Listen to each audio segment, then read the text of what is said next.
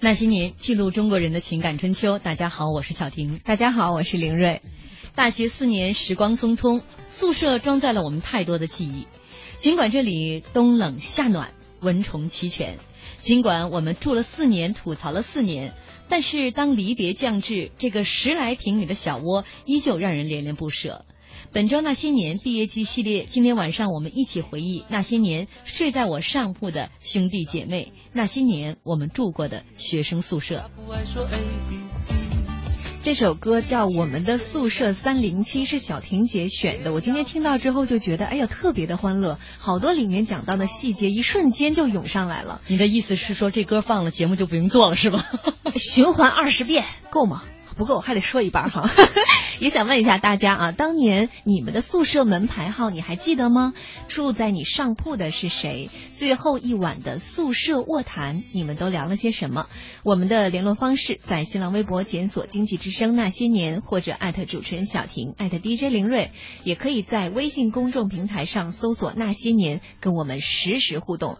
今天直播间里面的嘉宾自己打招呼吧，太熟了。嗯，大家好。大家好，我是老陶，特别想跟你们探讨一下我们那个大学时代的这些故事。我觉得这个为什么是探讨呢？啊，好严肃啊！我觉得我大概严肃惯了，其实是讲述一下在当时的这个故事，因为我觉得这现在很多人在回忆大学时代，往往回忆的都是就是八零后在回忆，就八零后可能呢，他们大概九九十年代末的时候毕业了，他们的那些故事，其实我觉得我回忆啊，就是。八十年代的大学毕业生的那个年代的时候的故事了，我我我跟终于有比我老的了，小弟弟，你知道吗？我在联系老陶的时候，老陶特别认真的说：“你们真的要找我来吗？我这是那那那些年，我太老了。” 对，我觉得大家想象的那那些年的宿舍，可能都是呃零零年啊，或者是零呃就是二十两千年之后的那个大学宿舍的故事。我一回忆都是八十年代大学，可能很多人都觉得太遥远。我们要照顾到各个年龄层的听。众朋友，今天就是 老中青是吧？我们既有八十年代，也有九十年代的，还有这个两千年代的。九十年代的是哦，你是你是指不是指出生年纪是吧？是指上学上学呀？对对啊，那是了。嗯嗯。我刚才在想，我要是九十年代的，你就自动降级为八十年代的了。但是我觉得今天这个机会反而特别好。嗯，我们三个人一起来说一说，同时大家也能感觉到这个宿舍的变迁。对，变的是哪些？不变的是哪些？嗯啊，老陶先来说，你们那时候的宿舍什么样吧？我们那时候宿舍是六个人一间，就男男的男生宿舍是六个人一间，然后呃三个上下铺。女生宿舍我记得是应该是四八个人。就是他们是四个上下铺啊？为什么女生人更多呢？因为那个时候宿舍还是比较紧的。我我在上海读的大学啊，我是华东师大的。然后当时我们那个地方女生宿舍在，因为它分河东河西的。然后河东这边的这个女生宿舍只有一一栋楼，你们还隔一条河呀？啊，对，我们中间有一条河。我们是上海校园，那你们谈恋爱好不 方便，鹊桥相会，特别方便，因为很幽静嘛。所以那个时候，华东师大就号称是专门就是就是谈恋爱的地方。所以那个时候我们的宿舍啊，对，爱在师爱在师大，嗯嗯。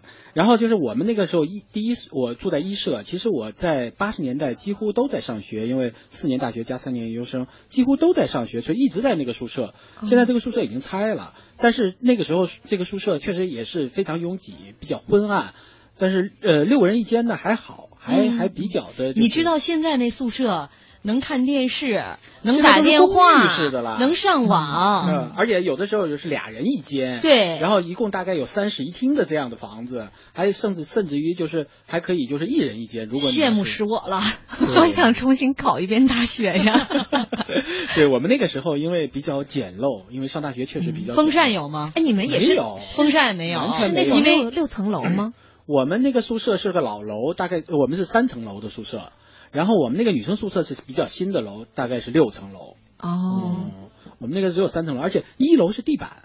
我们那时候一楼还是地板的地，嗯，那还不错呢。对，是老的那种宿舍。但是你知道吗？水泥地压根儿不用擦，你们这地板还得经常擦。对我们那个时候就 就是谁擦地板都是一个麻烦事儿。但是我觉得虽然是男生宿舍，我我觉得我们那个宿舍的人他还是挺勤快。主要是有你，呃，不是有我，我觉得倒是反而我觉得那个时候我干的比较少。我们宿舍有勤快的，嗯啊，几乎就是就比较脏的他就会去擦。你在你们宿舍排老几啊？我在我们我们那个时候还不是老陶注意一下你的粉丝心目中的形象啊！主要是那个时候我我我排倒数第二，因为我我是我们我们年我们这个年级比较小的，因为我小学的时候跳过一级，所以我来的时候是比我们同年龄的人都要小一点。那就是老六是吧？我是老五，我们还有一个比我还小，比我小一个月。六个人啊，我们六个人，然后我们六个人。你这算术真愁人。然后我们六个人呢，确实，而且我们那个时候宿舍变化比较大。我们大一在一个宿舍，然后大二又变了，然后大三又换房间了。反正我我我好像经历过非常。你们年年乔迁新居，还蛮开心的。对，我年年每年换一个宿舍，大学四年，嗯，只有到了研究生才相对固定，就在那个宿舍待了三年。是因为人数变动，还是学校什么原因？不是，就是我们就是大一在一个一一层，在一个角落里面，然后大二就一层，然后就是每年有毕业的大四走了之后，大家就轮流换。然后给大一的永远是一层的那个地方，也不知道为什么，多折腾人呢啊，挺折腾的。但是有听众说了，老陶你咋知道女生宿舍八个人呢？那个时候上我们上女生宿舍没有限制，不像现在是说，哎呀门口有很多限制，不让上，男同学不让上。我们那个时候没有限制，嗯，没有任何限制。但你们也不 会经常串门的。呃，也有时候有事儿的就去，反正那个时候还相对比较单纯，也有宿管，我们那时候宿管阿姨也有。但是不不会说你是男的不让你进哦啊，所以就是那个时候还比较的比较开放吧，还没有那么说男男女士大房的那种感觉，就大家都没那心思 啊，对，都 现在大家都有这心思，所以查的也比较严了。那个时候就算有这个心思，也都比较正常。你们在聊什么？我们什么都没说呀，哎呀，大家你们猜我们是什么心思？老陶，你搬了那么多宿舍哈，呃，你比如说每次这个搬宿舍的一个门牌号，你都能记得吗？我我都不记得了，我只记得我大一的时候好像住的是幺三八，我就唯一的记得就是这个，剩下的我都不记得。因为后来搬到二楼，后来又搬到三楼，后面就是二级级、三级级。对我们，因为我们那个宿舍是文科系都在那边，比如历史系、教育系。都住在那个宿舍楼里面。那个时候学生少啊，我们那一届的学生全国只有三十二万，三十二万。现在是九百多，一千万，九百多万。今年大概是九百多万。所以你想想，那个时候没有那么多人，凤毛麟角。我们那个时候上大学就是凤毛麟角，精英中的精英。这句是重点，精英中的精英。可惜就是一个屋子里边住了六个精英，是吧？和那边住一个屋子住八个精英。精 英，说说你对你们精英宿舍的初印象。呃，我我刚来宿舍的时候，因为我是。我是这个来进来之后，他要指定很多的这种学生干部，也没有任何背景，没有任何的那个老师就凭颜值哈，不是，就是凭你的这个呃，大概是你曾经的经历吧，在小学里面啊，在中学里面做过什么，然后就指定。然后我来的时候，我就发现，哎，我怎么这么好一个位置啊？宿舍靠窗一下铺，而且朝南。哎，我觉得，哎，为什么呀？后来哦，一看哦，我被任命为这个这个班的这个团支书记，所以呢，就可能优先比较优先站在。一个比较好的位置，哎呀，干部指标是吧？而且我们那个宿舍因为是一个混合的，就我们班和别的班在一起的，所以我们那个宿舍还比较热闹。哎呦，你一说这个，我觉得太有画面感。我就记得我当时入校的时候，我爸妈，然后我姐我妹一家子人，就拿着行李是集体出来旅游的吧？对对对，以我上大学为名，然后集体出来旅游。然后拎着这些东西，包括那个网兜拎着那个脸盆儿什么的，一进这个宿舍，先看你住的是上铺还是下铺。我也是靠窗下铺。我爸当时说：“呀，这个位置好，这个位置好。”哎呀，满满的回忆啊！你的上铺的他还好吗？现在？你们还有联系吗？欢迎您锁定收听中央人民广播电台经济之声《那些年》，本周《那些年》毕业季话题。今天晚上我们一起聊一聊那些年睡在我上铺的兄弟姐妹，那些年我们住过的学生宿舍。欢迎您在新浪微博检索“经济之声那些年”或者艾特主持人小婷艾特 DJ 林睿，也可以在我们的微信公众平台来搜索我们的公众账号，您搜索“那些年”就可以找到我们了。在这个微信上，炎炎夏日说：“永远的二零五宿舍的门牌号是旧的教室，呃，这个应该是老师的宿舍改建的，半开放式的，饭卡打饭回来插门缝就开，那应该是多老的那种锁呀！上铺的家伙睡觉的时候，能够连蚊帐、被子、风扇加上人一起掉下来的。”还有这位朋友，他说我的大学是武汉理工大学毕业的，哎，我们离得好像还挺近，我是武汉大学的。他说我的宿舍门牌号是四幺三，四人一间，宿舍没有空调，没风扇，没暖气，夏天热到不行，冬天冷得哆嗦。但现在想起来，只有温温暖，向往。哎，这个武汉的天气我是深受其害啊。嗯，这个稍后我们可以再说啊。先说这上下铺的这个事儿。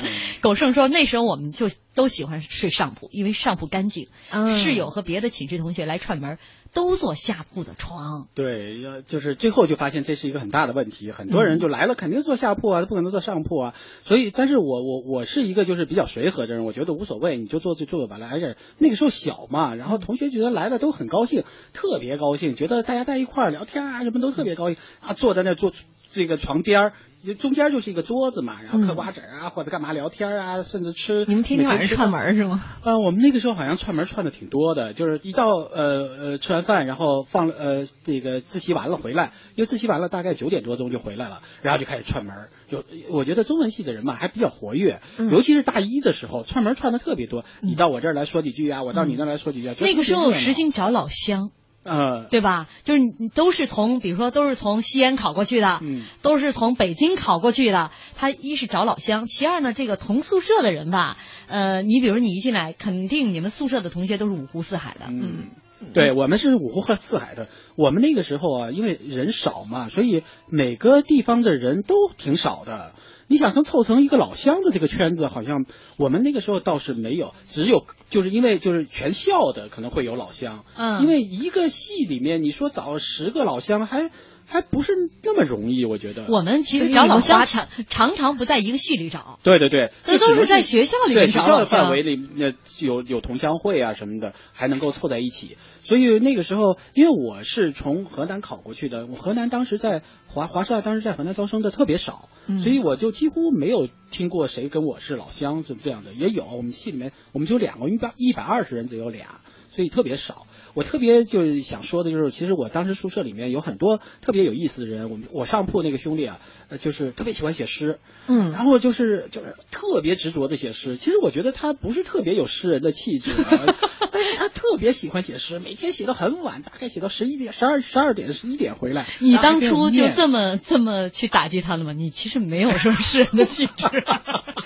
我我觉得千万别他他别听到这个节目啊，他确实我觉得稍微弱一。而且有写诗的，因为我们那个时候写诗真的是很浪漫的，很多我们因为有一个叫夏雨诗社嘛，所以非常就是对写诗还是很有整个八十年代是中国这个文学是非常昌盛的时候，所以大家就觉得写诗啊、写小说啊、写散文啊，都是一个非常就是让大家向往的事儿啊。我们又是领风气之先的，所以写诗是一个非常就是影响到很每一个人的。然后他就写诗，就写了非常多的诗，我怎么听上去都不是特别，他很愿意给我们分享，念给我们听，非常。慷慨激昂，每天办一场朗诵会，也不是每天，但至少经常的会告诉我们，他又写了一个新诗给我们念着听。我怎么听的，我觉得不是特别像。然后我们宿舍因为当时比较。比较来的人都比较杂嘛，但是我们那个时候啊，被子都是要全拆的，就有被里有被面的那种，不是现在被套一套就完了。所以那个时候啊，几乎你要说洗一次被子，就要把这线全部拆下来，然后把被面和被里子去洗，洗完了以后要缝起来。嗯，我们这些活都是大小伙子，哎呦，我们都是大小伙子，我们就从又小，然后从来都没干过这个，所以就一个学期去，甚至我就觉得我恨不能就一年，我们那宿舍有一年去洗一次的，因为太不方便了，洗还要拿到学生。宿舍啊，实在看不出老陶，你现在看着一表人才，你是你当初也这么窝囊过。我至少得一个学期才能洗一次，因为太不方便了。洗完了以后就糟了，因为晒干了以后回来就得缝啊。你要不缝，你怎么怎么把这个被子给弄进去啊？那时候也没有被套。哎呦，你不知道那叫一愁。结果我们宿舍有一个就挺小的一个，他也挺小，但是他因为就是单亲家庭长大的，特别能干。我们被我们宿舍被子全他缝。就一针一针的那么缝啊！哎呦，我当时看都看傻了，因为你想想都不知道这个那个床又很窄，大概只有八十公分那个床，你把那被子摊开都觉得很不很不那个，而且你还要把这个棉里面这个棉花跟这个被面什么被里要套在一起，光这个折这个东西我都觉得很技术了，还要缝。那个四针四周都要缝一。现在的小朋友完全理解不了，因为我们过去到我们的时候就是一个套了，啊，就是那个被子直接塞进去，然后有一个拉链儿，对对，就是非常简单。对我们那个时候是要缝的，哎呀，那个时候真的是。老陶，你发达了之后有没有额外提携一下这个小兄弟？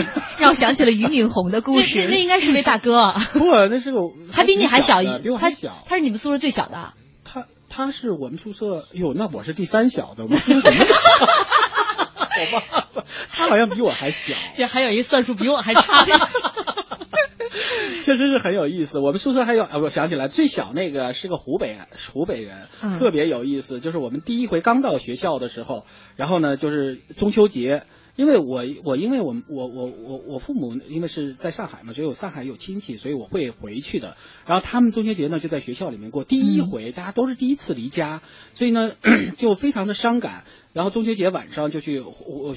班里面组织活动，年级组织活动，活动完了就回到宿舍里，然后大家开始喝酒，然后就开始聊天，然后那个同学喝着喝着酒，一下就哭出来了，哎呦哭的，他一哭，其他人都开始哭，就是因为想家是吗？就是想家，特别想家，因为第一回第一次离家，大家都年龄还相对比较小，嗯，然后又那个时候没有电话，没有微信，什么都没有。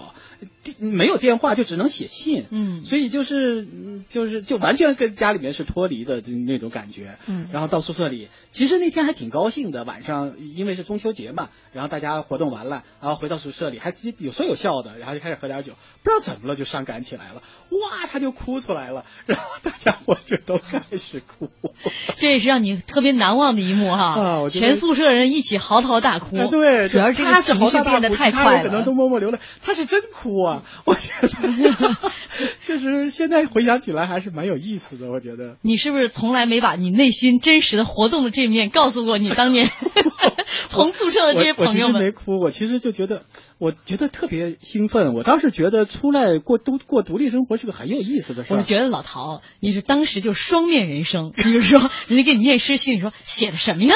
一点诗人气质都没有。人家哭了，你说哭什么哭？出来玩，出来上个学还不好，终于可以离开家了。你不要这么犀利嘛，老陶会掉粉儿的。不不会的，我今天那个前两天编导跟我在说这段事话的时候，他就说你们是不是特伤感？现在回忆起来是不是满都是眼泪？我说不是，我说其实其实都是欢笑。嗯，我觉得多好玩啊！就是上大学，即便现在觉得当时流的是眼泪，你今天回忆起来，你都会觉得那个大学时代真的是很有意思，都让人觉得特别向往，特别向往。不是因为它是眼泪，因为它是欢笑。没错，随着年代的不同，老陶那个时代，你像八十年代上大学，我九十年代上大学，林瑞是两千年以后了吧？对，我是零七年入的学，两千年以后上的大学。这学校的宿舍发生了翻天覆地的变化。嗯，我们过去只分阴呃这个阴面阳面是吧？然后就一个宿舍六七个人，甚至是八个人，人满为患。现在是不是应该也分阴面和阳面？不是。有有可能吧？万一东西呢？我就我就想说，呃，现在学生宿舍里边有了很多的便利条件，住宿条件大大提高。但是每个人回忆起来，呃，除了对那小小的十平米的房子，甚至有的同学可能房间会更大一些，有着无比的眷恋，更多的是这个房间里边活动的这些兄弟姐妹们，嗯，深深的这样的一个情感。你想想，你这人生当中应该是第一次，如果初中、高中不住校的话。这是你第一次离开家，和一些陌生的同龄人同居一室，有长达四年的时间。对，你们有着共同的话题、共同的生活、共同的学习。我们当时刚进宿舍的时候，那特别兴奋，因为当时宿舍的每个床上都贴着这个主人的名字啊，还有学号。学号学号我记不得，但是知道这个床的主人叫什么名字。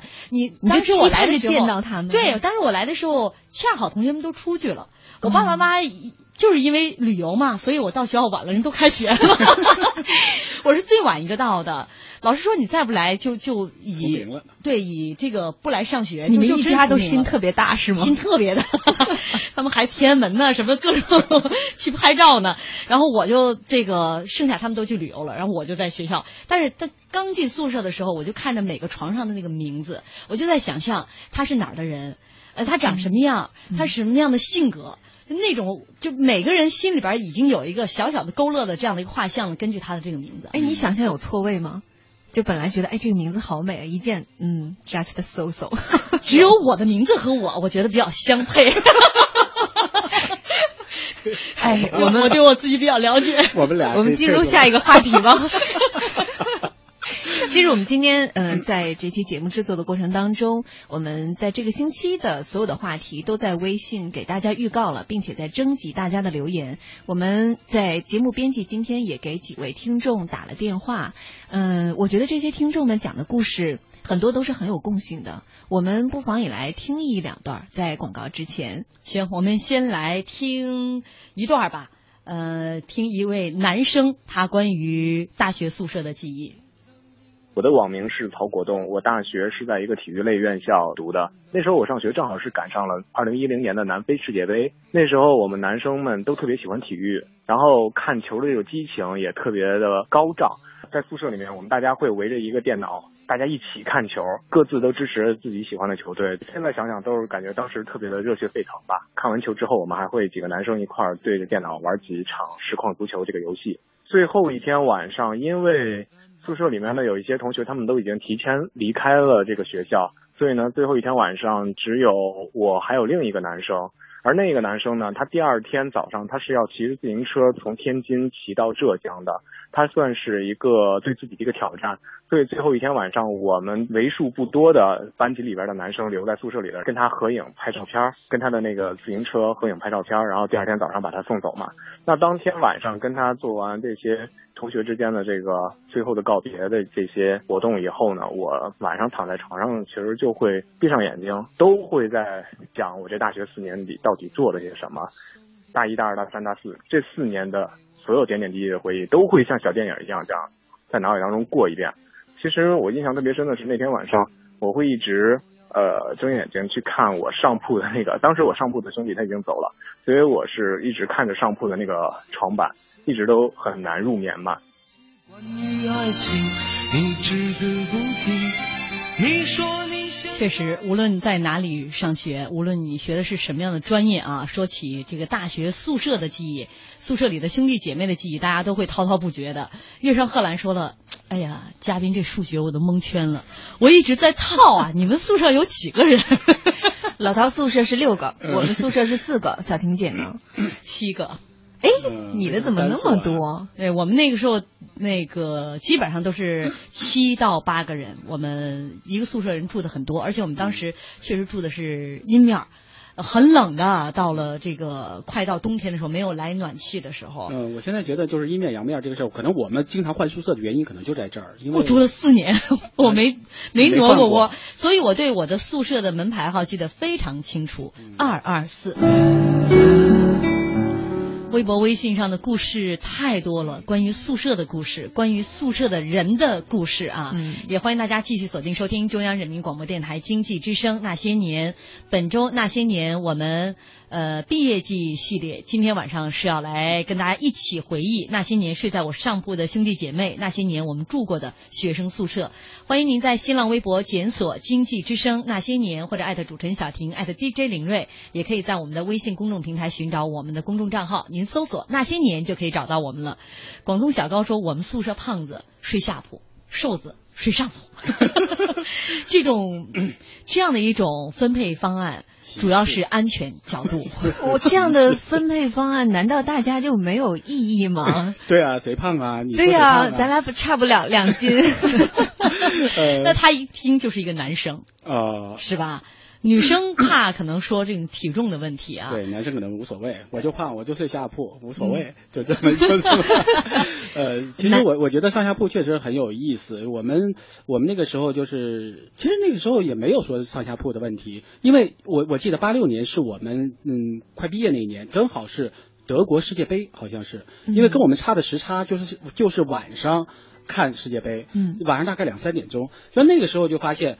住下铺是个很要命的事儿，因为你就没法睡，就整个宿舍是没法睡的，说必须都在那看电视，就都在那看世界杯。所以那次我就觉得很多人可能觉得，哎呀不行，受不了了，然后就就因为那时候电视很少。你们宿舍是公共休息室吗？不，因为我们宿舍有电视。那个时候不是说各个宿舍都有电视，可能我们年级的电视就在我们宿舍，所以全屋就每到这个看电就是世界杯开始，每天晚上都是爆满，你根本你们那电视是哪儿来的？我干部嘛？不不。不 是待遇，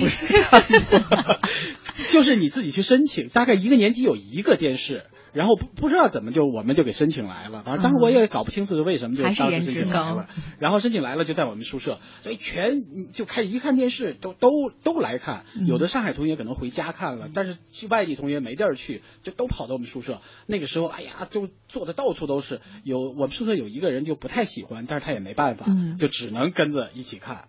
所以那个时候宿舍里面挺好玩的，各种各样的人。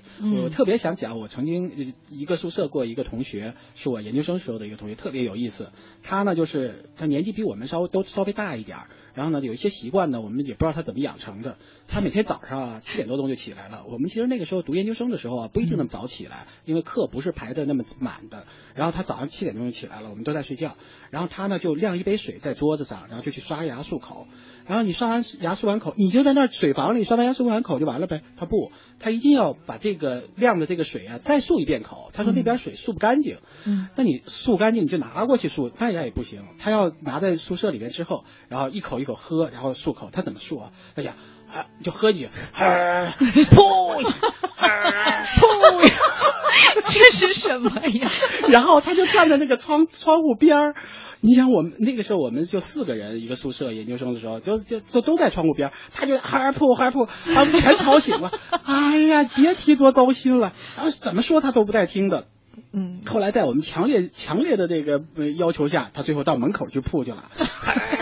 这不是全楼道的人 被他折腾起来了。然后这完了之后吧，这个程序完了之后就开始去买饭吃。那他去买饭吃就买饭吃，你在食堂吃完就完了呗。他不，他要拿回到宿舍来吃，拿回到宿舍来吃，你你他是吃也行啊。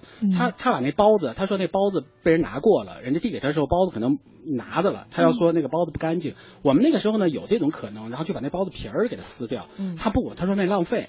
然后他抱一碗水，然后把包子放在那水里泡一泡，给包子洗个澡。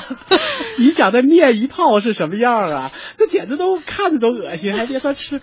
结果他把那个水和包子全吃了，他吃的是灌汤包。然后你就踏踏实实吃，他不，他吃饭是有声的。我们在这几乎没法睡觉。然后等他全套东西弄完了吧，然后。他就说，他一边这整个过程，他不停的在讽刺我们，说你们偷懒啊，你不好好起来呀，大好春光你们都睡过去了，你们就应该起来看书啊，你们应该学习啊，你看我多勤奋啊，一直在说，说完了之后呢，他不是一直在哈不和吃包子吗？他不觉得这有动作有生意，然后最后他都都弄完了，你该看书你就踏实看的时候，他不，他要把桌上不知道哪一天哪月的报纸啊杂志啊都拿来看，然后看，一直看到八点半。然后我们该起来了，他说不行，他累了，他要睡一会儿，是挺辛苦的，折腾一早上。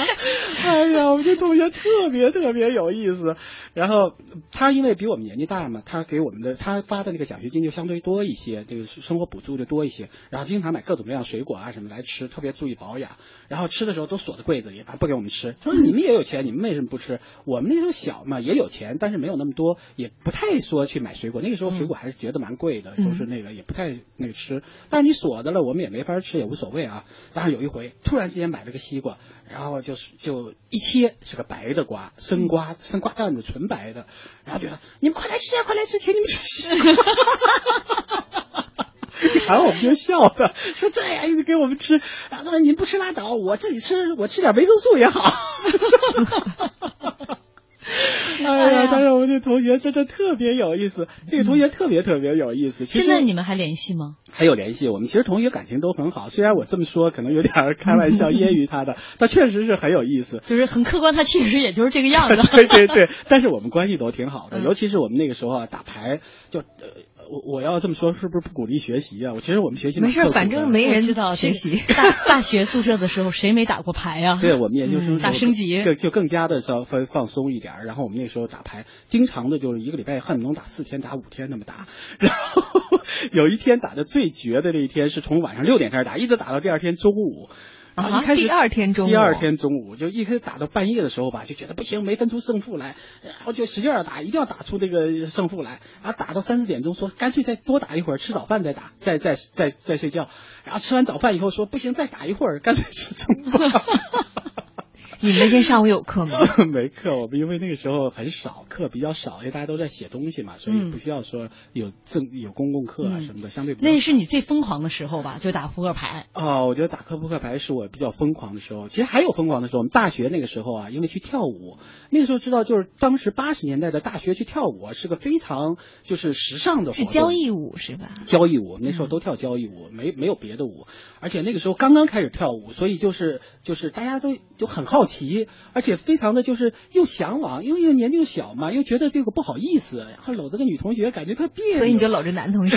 也没说，当然是搂女同学，但是反正就去跳舞就去学，当然还不会去跳呢，要不会跳呢，然后就学交谊舞，什么三步啊、慢三啊、快三啊、什么慢四啊、什么国标啊什么的就学，然后去跳舞，然后就在食堂跳。哎呦，每回那个跳舞，因为都各个学生会包的那个舞场，所以都非常的这个管得非常严，各个系的学生会在那守着，你还得有门票。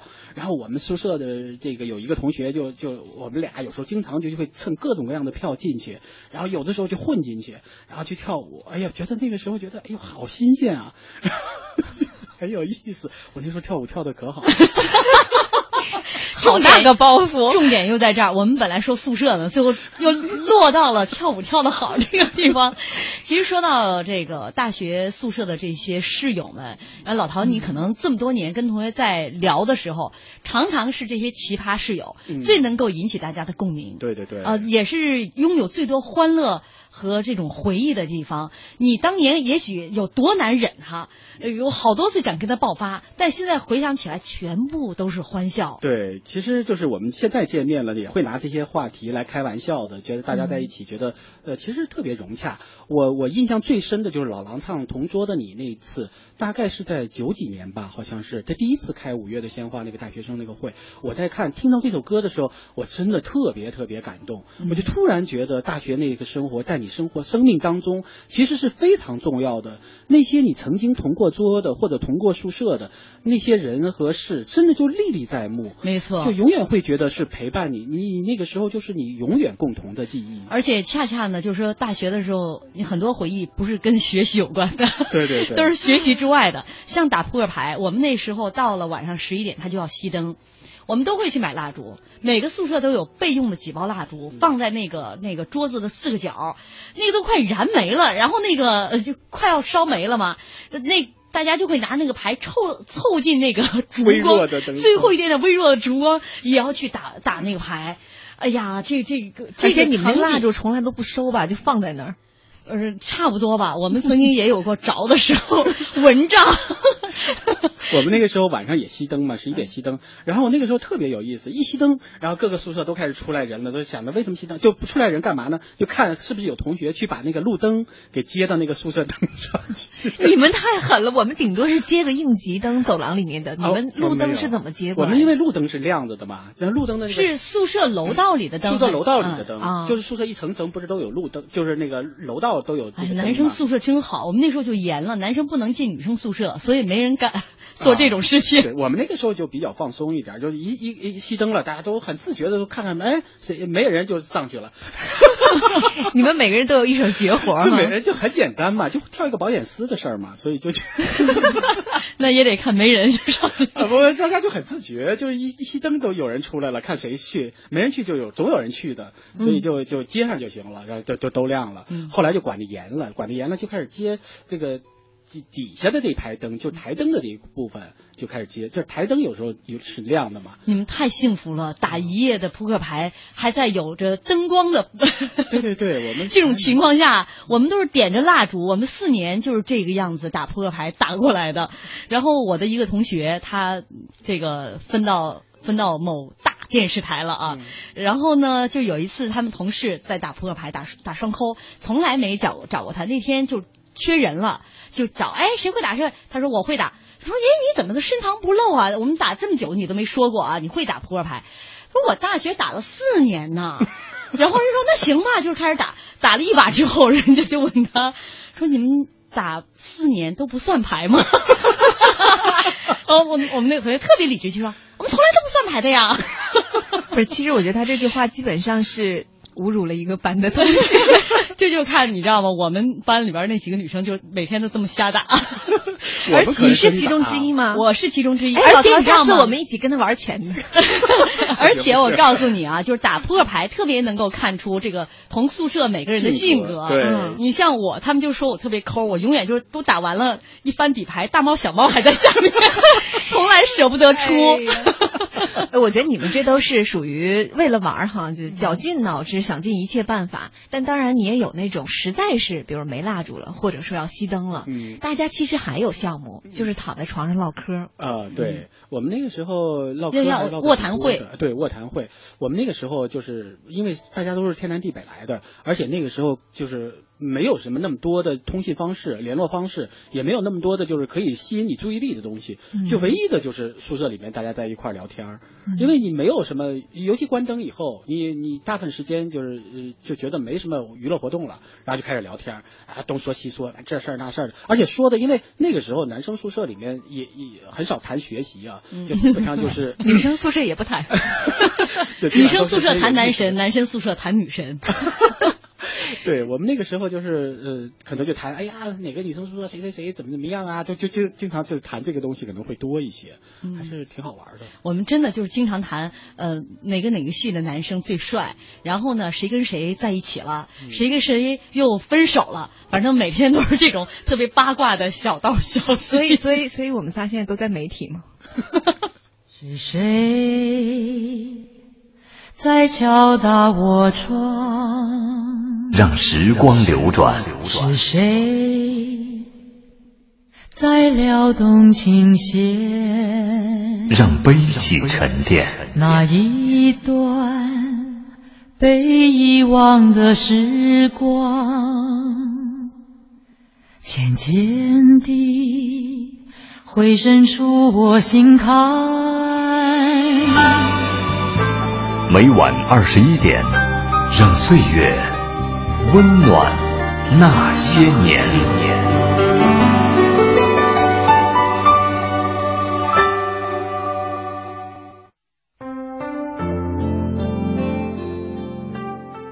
我是小杰，我大学寝室我们学校的住宿条件比较好，大学寝室都是四个女孩子住，然后都是来自不同的地方，我们的关系都非常和谐。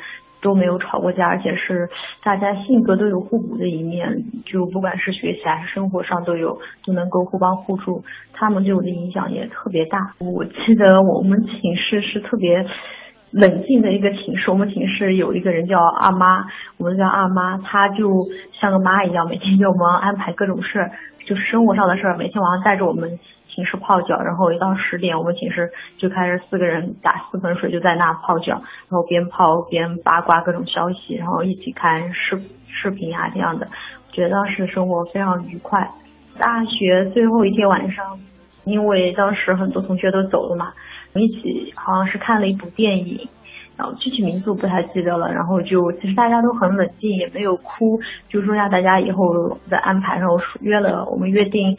大家各自结婚的时候都要聚在一起，然后不管多远都要在一起聚一聚，呃，基本上就这样。然后我觉得大学的时光是非常美好的，那份友谊也是非常值得珍惜的。希望呃现在毕业的那些孩子们，或者是将来大学大学要进入大学的孩子们，也能够珍惜自己在大学的时光，珍惜这份友谊。我是李路鹏。说起大学的宿舍，让我印象最深刻的是大一的时候发生的一件事情。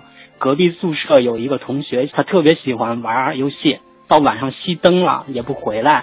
然后他们宿舍人有一天为了叫他回来睡觉，就是在我的概念里啊，他是用唱戏的那种声音模仿祝英台的声音叫他回来睡觉，说的就是亮公子，咱们回来歇息了吧。大学四年这一件事是我印象最深刻的事儿。说到宿舍，说我们班是有十二个人，但是并不是所有的人都会来报道，所以学校每年安排宿舍的时候，并不会安排那么多宿舍。但是我们这一届是一个例外，我们这一届的男生全部都来报道了，所以说宿舍不够了。我又是我们这一届男生最后一个来学校报道的人啊，然后我没办法，只能跟高年级的人住在一起。跟高年级的人住在一起，就是学长们可能教会了我很多东西，但是那种感情跟感觉。肯定没有跟同一级的学生住在一起，那种感情肯定没有那么好。要相信自己的路哎，我觉得满满的回忆啊，突然趁着这歌就有点想哭的冲动。嗯，这位朋友，你一定要让那位梁公子也听一听节目哦。那位梁公子，你现在还好吗？乐福一大白的某腾他说，大学寝室我是寝室长，做了四年的保姆大妈，完全是一个妈妈带三个娃的节奏嘛，管卫生、管叫起床，还管签到。哎，管签到这就一般就是宿舍的老大。我觉得经常我们到宿舍第一面，先是分你是哪里，你是哪里啊？嗯。介绍之后呢，就要分年龄，宿舍的老大、老二、老三啊，就这样分完之后呢，老大自然就有一种那种威严之感。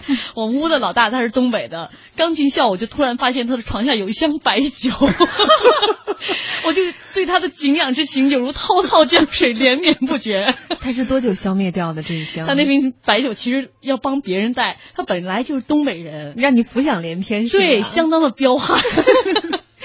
哎呀，其实说到这个卧谈，我觉得大家肯定有很多的回忆。我印象特别深的，其实是我们开学的第一次卧谈。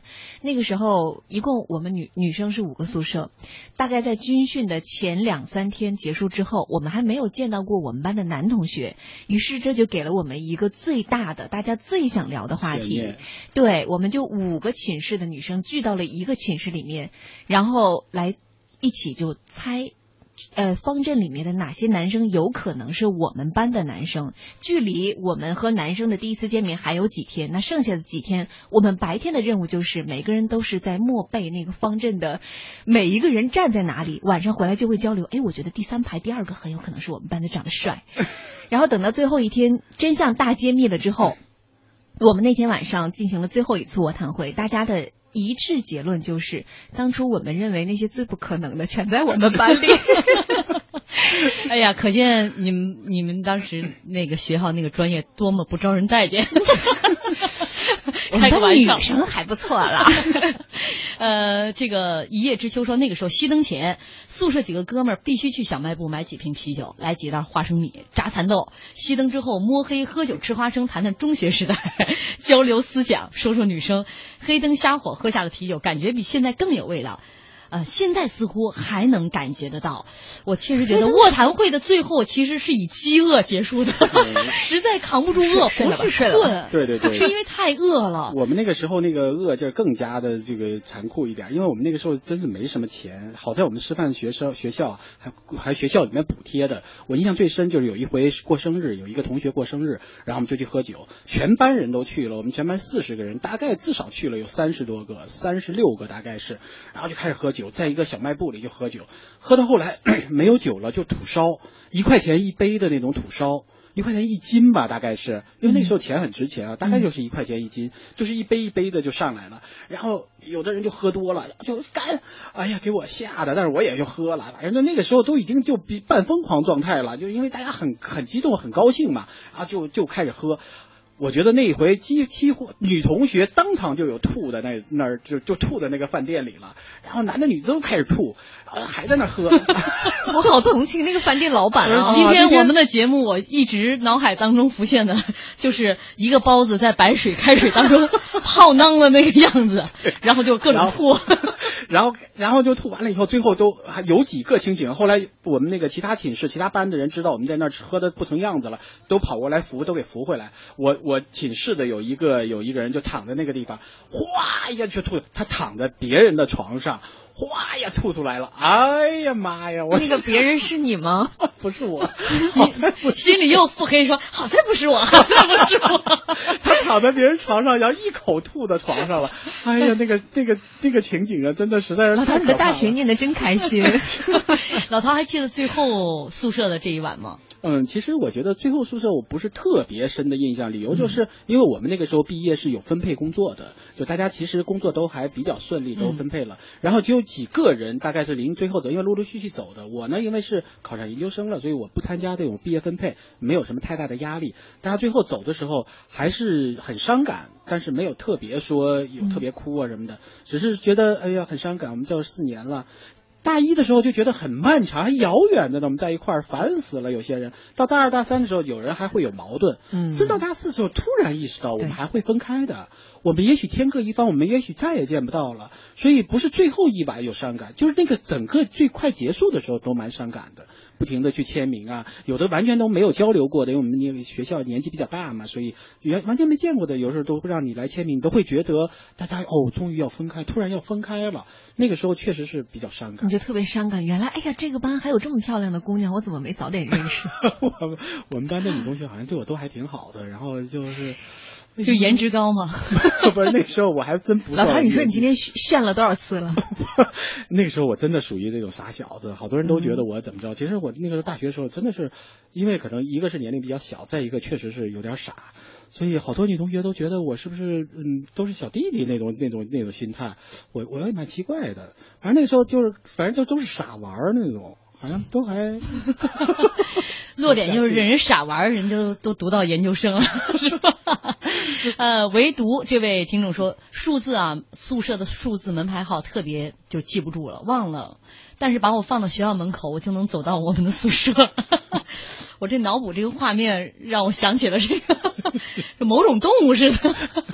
还有本色人生，他说毕业的时候我是我们宿舍最后一个离开的。头一天学校给我们所有的人发了张派遣证，第二天大家就陆陆续续的打起行李开始走了。最早走的是本省的，当送走宿舍的七个人，我又自己住了一个晚上，看着空荡荡的宿舍一晚上，其实也没睡着。嗯，我觉得确实是最后一个走，最后一个走的人会最伤感。嗯，哎呀，我我就是走的挺后的了，就是挺靠后的了。像因为北京的同学，我们宿舍有两个北京同学，他们早早就走了，家在这里面嘛。然后好像还有一个是读双学位，也是挺早就走了。有一天晚上宿舍真的就只有我一个人，就看着空空荡荡的，一个一个的就离开。然后我因为我第二天我也要离开了。想着吧，又心酸又兴奋，嗯，然后当时呢，就书架上的书就砸下来了，正好砸在鼻梁鼻梁上，一下就砸出血了，就是哎特别难，没留疤还不错，特别难忘，有一道有一道特别小小的疤，嗯，乐极生悲，这 是大学，就是我留给大学的最后最后一天。为啥会砸下来呀？就是你特别兴奋，那个书特别厚，嗯。啊，就是你肯定在床上扔了一下，滚扔了一下，就是把那个书抛了一下，结果没接住，然后那。我演砸了吗？你就是那种躺在床上玩手机会啪呼在脸上的那种。对，呼过好几次。好在现在手机都没有棱。你现在是用的是 Plus，我觉得拍一下挺疼的。哎呀，关于这个学校宿舍里面的故事呀，有根本讲不完，因为这个包括宿舍里面的呃这个同学的情谊是一方面，每个人的生活习惯，甚至宿舍的每一个角落，你被你啐过很多次的水壶，是吧？人人都都不想去打水的那个水壶，然后包括宿舍的卫生，甚至有人在在想在说，看起来大家都说男生宿舍脏乱差，但是。呃，也许是有一个大反转，男生宿舍常常很干净整洁，而脏乱差的宿舍属于女生，所以无论他这个宿舍是什么样的吧，或整洁或凌乱，每一个角落都承载着我们四年的大学的记忆，每一个的人的身上都有着我们情同手足的那份情谊。